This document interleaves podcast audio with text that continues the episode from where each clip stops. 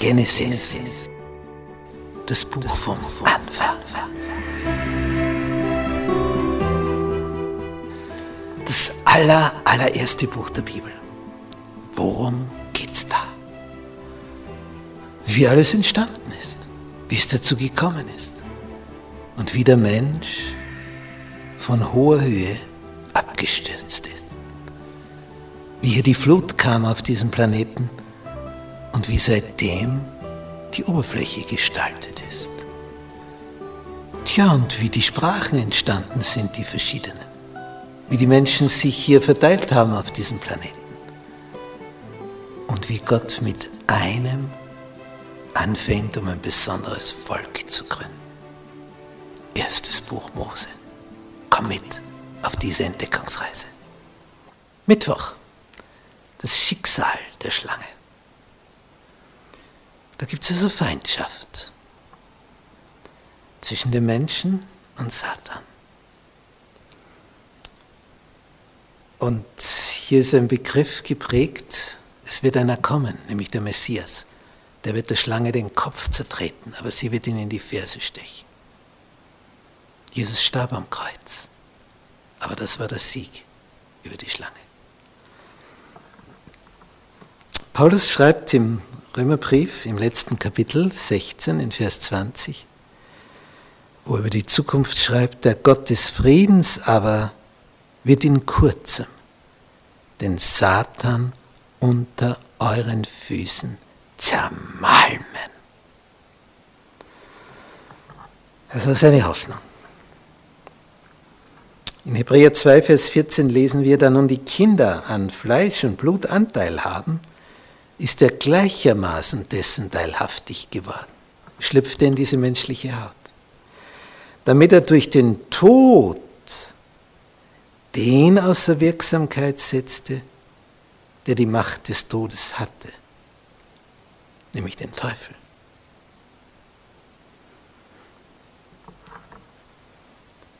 Offenbarung 12, Vers 17. Und der Drache wurde zornig über die Frau ein Bild für die Gemeinde, für die Nachfolger Jesu.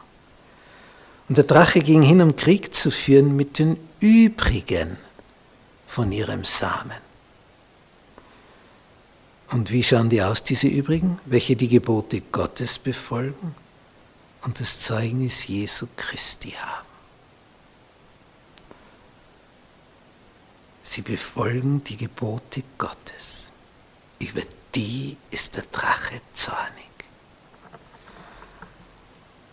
was verständlich ist, dass er der Zornig ist. Weil die haben es durchblickt. Die merken jetzt, wo der Feind ist. Die Schlange hat hier verspielt. Sie hat zwar einen Etappensiegerungen, aber am Ende ist sie diejenige, die hier den Kürzeren zieht. Das Einzige, was ihr noch gelingt, in die Ferse zu stechen, dem Sohn Gottes. Und er stirbt. Aber er wird sogar als Toter wieder auferweckt. Es wird also das, was so, so tödlich ist, letztlich zum Leben diese Geschichte mit der Schlange, dass sie auf dem Staub kriechen soll, äh, auf der Erde kriechen soll und Staub fressen ihr Leben lang, das ist etwas, wo es so klar wird, es hat alles seine Folgen.